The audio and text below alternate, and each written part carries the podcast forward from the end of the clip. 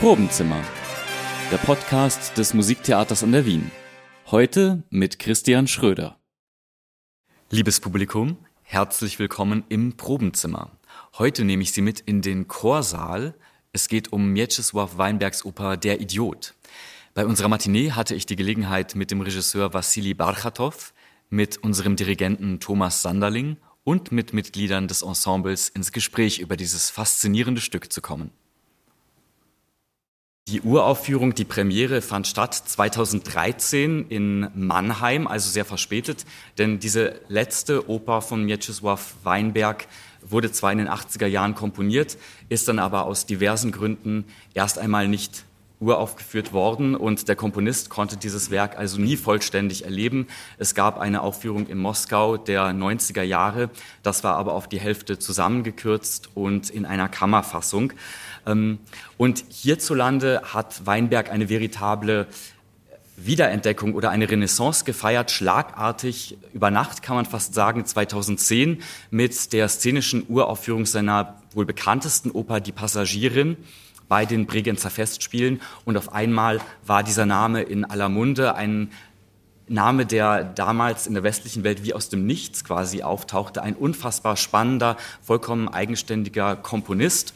Nicht nur Opern hat er geschrieben, viele Sinfonien, Kammermusik, Lieder. Mich würde jetzt zunächst einmal interessieren, wie es aber in den östlichen Ländern aussah, in der ehemaligen Sowjetunion, wo eben der Großteil unserer Cast herkommt. I think for for most of us, for my generation and the previous generation, and maybe not for now, but uh, around my generation, first of all, we we face Weinberg first time as a cartoon composer, as a music for famous Winnie the Pooh, the, the, the Russian one, Winnie the Pooh, with all the songs. And my favorite one is the Vacation of Bonifazi. It's the lion from circus who are taking vacations and going back to Africa to like to meet his friends and classmates, and, and he plays with the children in Africa and showing them some focuses and, and, and so on and so on. As a symphonic composer, I face him only like maybe uh, 15 years ago. I heard his uh, Requiem.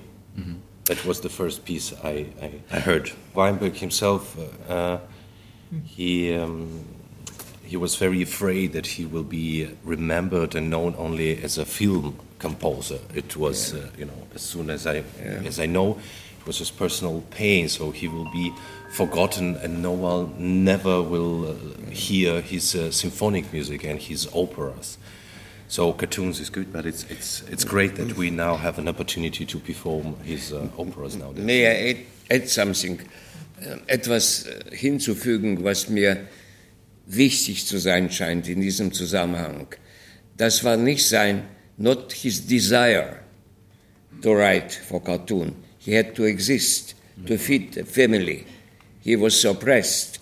That is the reason. That was actually the only income he had for his life. The same was, by the way, for a long time with Alfred Schnittke and for a certain period with Shostakovich. Mieczysław Weinberg wurde 1919 geboren in Warschau als Sohn eines äh, jüdischen Theatermusikers Samuel Weinberg und hat quasi Musik und Theater, Zirkus und Varieté-Leben von klein auf äh, in die Wiege gelegt bekommen. Sein Vater war Amateurmusiker und äh, Mieczysław Weinberg strebte aber eine professionelle Karriere an. Dieser wurde dann 1939 ein jähes Ende bereitet mit dem Beginn des äh, Weltkriegs und dem Einmarsch der Deutschen nach Polen. Weinberg konnte fliehen nach Minsk als einziger seiner Familie. Der Rest seiner Familie ist in Warschau dann ermordet worden, kam also unter tragischsten Umständen ums Leben. Aber auch in Minsk war das Leben zunächst nicht sicher. Aufgrund des zunächst bestehenden Bündnisses zwischen Russland und Deutschland fanden sich auch in Minsk zahlreiche Wehrmachtsoffiziere, sodass Weinberg, obwohl er am dortigen Konservatorium studieren konnte, unter ständiger Angst lebte. Und als dann 1941 Deutschland den Nichtangriffspakt mit Russland brach und Russland angriff, gelang Weinberg die Flucht noch weiter nach Osten. Es verschlug ihn dann nach Taschkent. Das liegt 400, äh, 4000 Kilometer weiter östlich entfernt. und es gelang ihm dort eine Stelle anzutreten als Korrepetitor am dortigen Theater und seine Studien weiter fortzusetzen.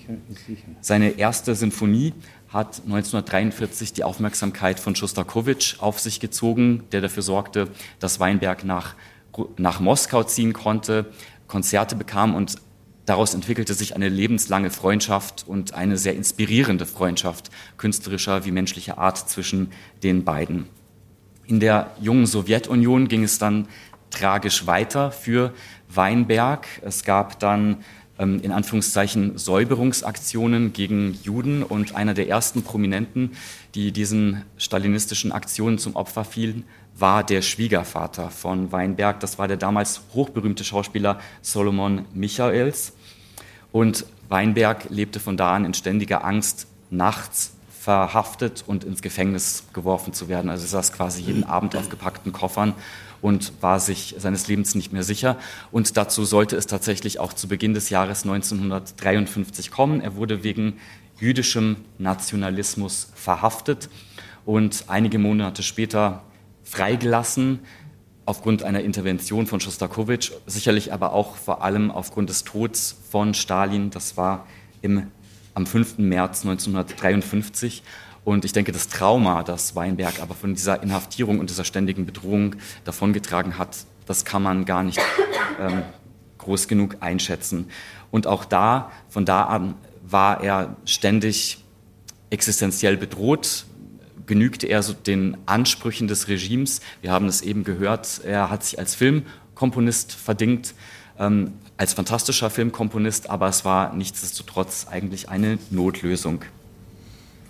Ich habe ein sehr schönes Zitat gefunden, äh, was Weinbergs äh, Inspiration betrifft, äh, wieso er Komponist geworden ist, das ich Ihnen kurz vorlesen möchte. Da schreibt er, mein erster Musiklehrer war das Leben da ich in eine Familie hineingeboren worden war, in der der Vater sich seit Kindesbeinen selbst der Musik verschrieben hatte. Er war Geiger und Komponist, aber beides, wie soll ich sagen, nicht auf hohem professionellem Niveau.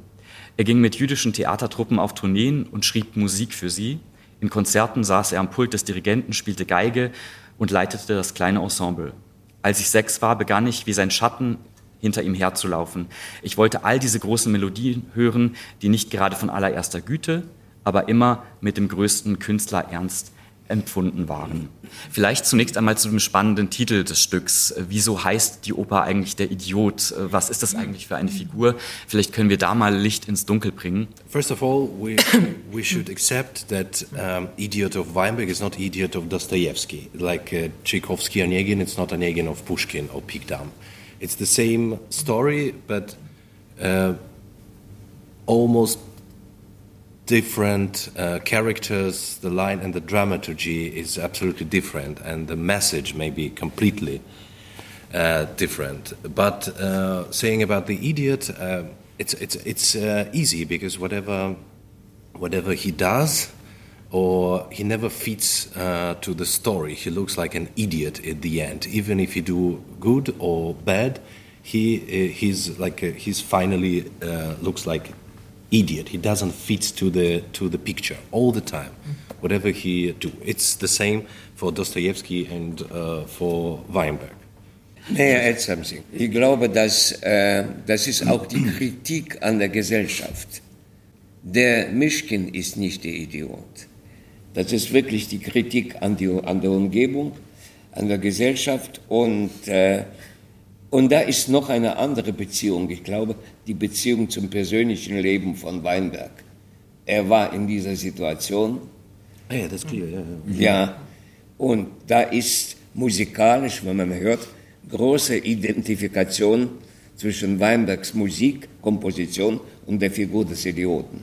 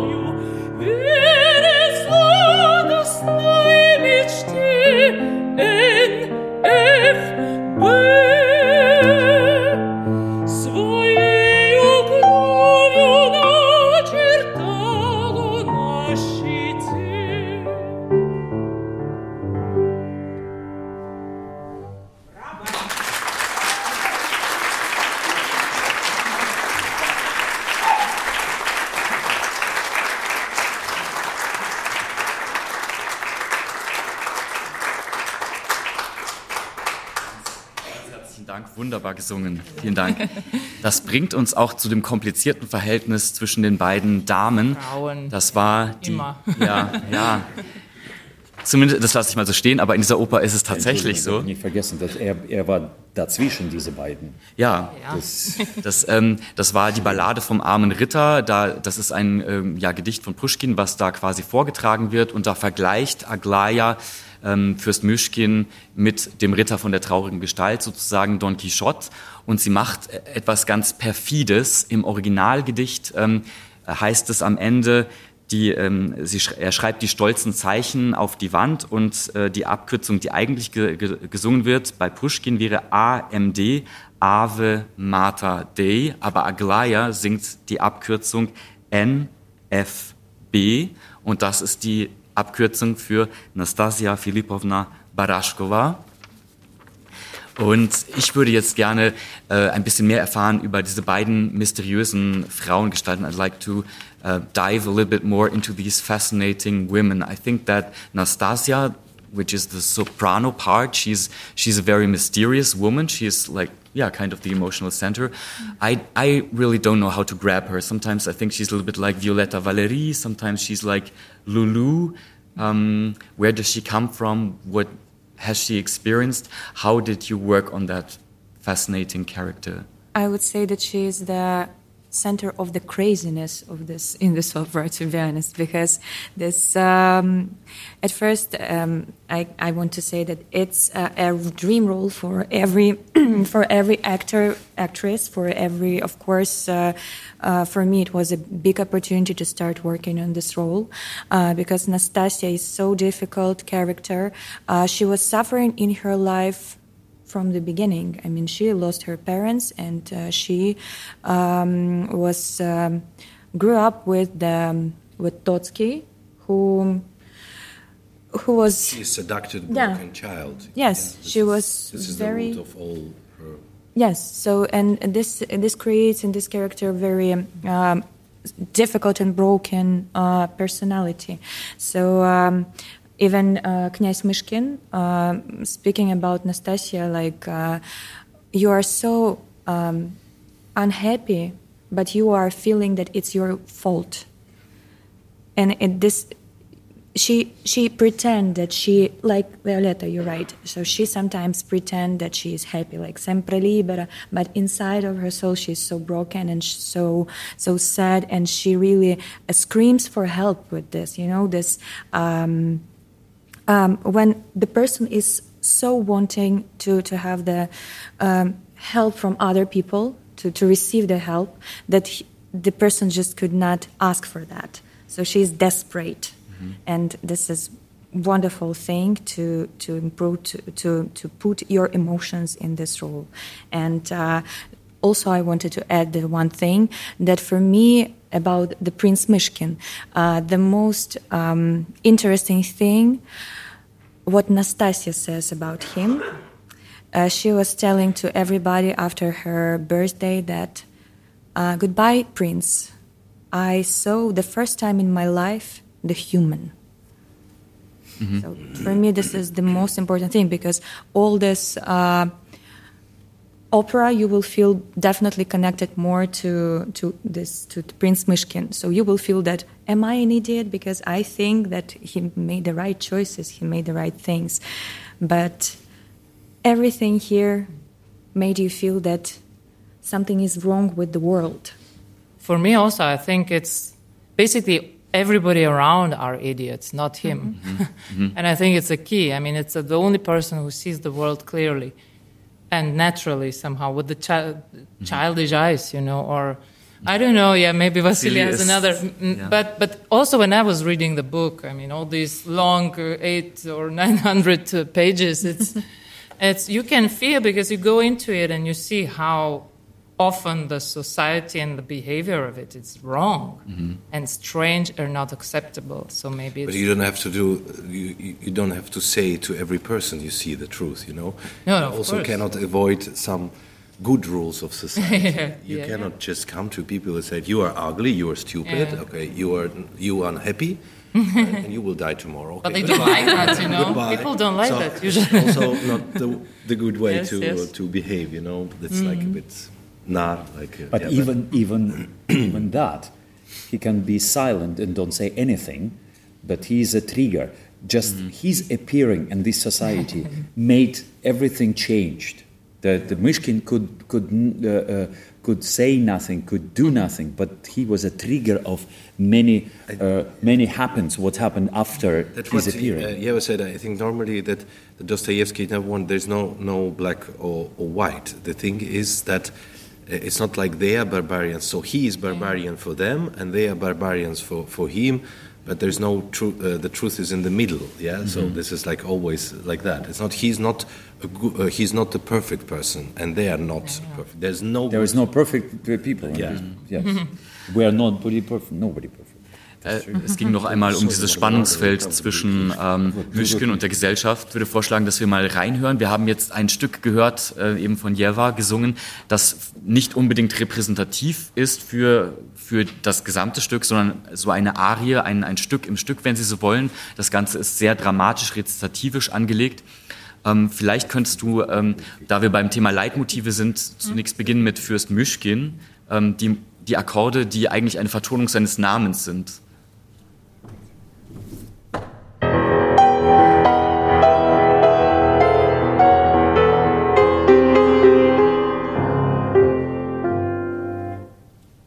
Genau, das war schon. Also ein ganz prägnantes Motiv, äh, das, das Sie naturgemäß sehr oft erleben werden. Und ähm, Aglaya, die, äh, die eine bürgerliche Frau ist, aber auch eigentlich eine mysteriöse äh, Person, die sich äh, sehr interessant entwickelt, wie ich finde, die, die wird mit einer Vokalise eingeführt. Vielleicht magst du die mal anspielen.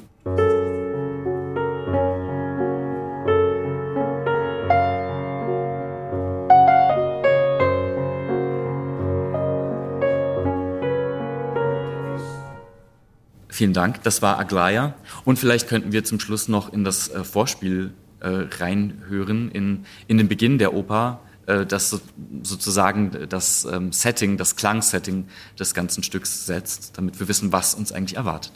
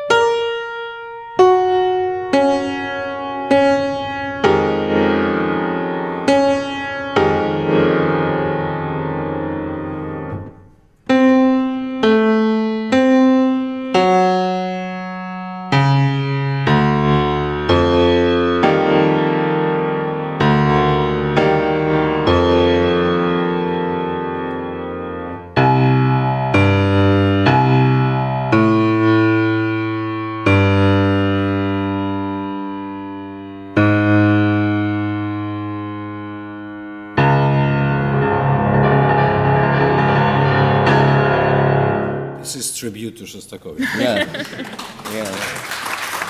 It's, it's I don't know, not, not only a tribute. It is opera is dedicated to Shostakovich, and that is the symbol of this dedication and even leitmotif. Diese mm. Because Oper this first chords, it's like typical. It's Shostakovich. It's, Viel Blechbläser.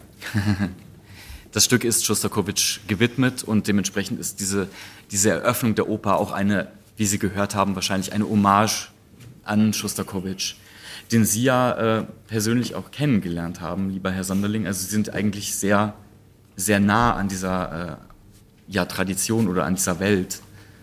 Äh, und ich glaube, die Partitur, die Sie äh, in Händen halten, haben Sie von der Familie Weinberg bekommen, Den Klavierauszug. den Klavierauszug. Ja, nicht die Partitur, Klavierauszug. Ja, Schostakowitsch, das ist das größte Glück und Ereignis meines Lebens. Nur, nur so viel gesagt, nicht mehr. Ähm, vielleicht zum Schluss noch ein paar, versuchen wir noch ein paar Geheimnisse rund um die Inszenierung zu lüften, denn wir haben jetzt sehr viel über die Philosophie von Dostoevsky, von ähm, Weinberg gesprochen, haben in die Musik reingehört. What would you like to tell us about the staging, about the concept without telling too much? Is there something you could already tell us without uh, foreshadowing the surprise? Um, Anyway, we know the end. It's already no, spoiled. no, no, yeah. The story, the story is clear. The story is wonderful itself and very powerful and very dynamic. The thing is that we we talked a lot about uh, character of uh, Mishkin today, and it's important that it's very rare quality, a good quality, but at the same time is a very bad and not constructive quality to feel and accept uh, the pain of our, uh, others like yours.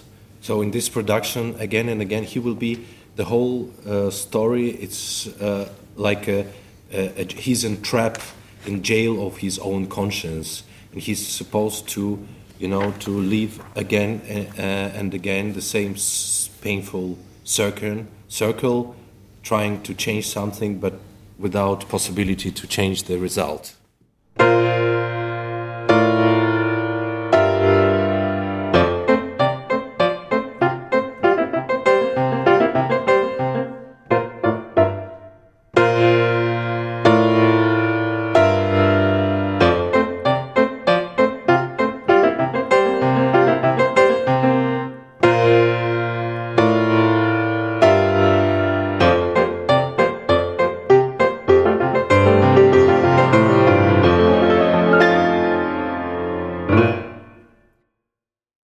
Premiere von Der Idiot findet statt am 28. April 2023. Wenn Sie diese Aufführungen versäumen, sind Sie zwar kein Idiot, aber Sie wären schön blöd. Mit komplizierten Gestalten geht es danach auch weiter, denn unsere nächste Premiere ist Alban Bergs Lulu. Dann begrüßt Sie mein Kollege Kai Wessler.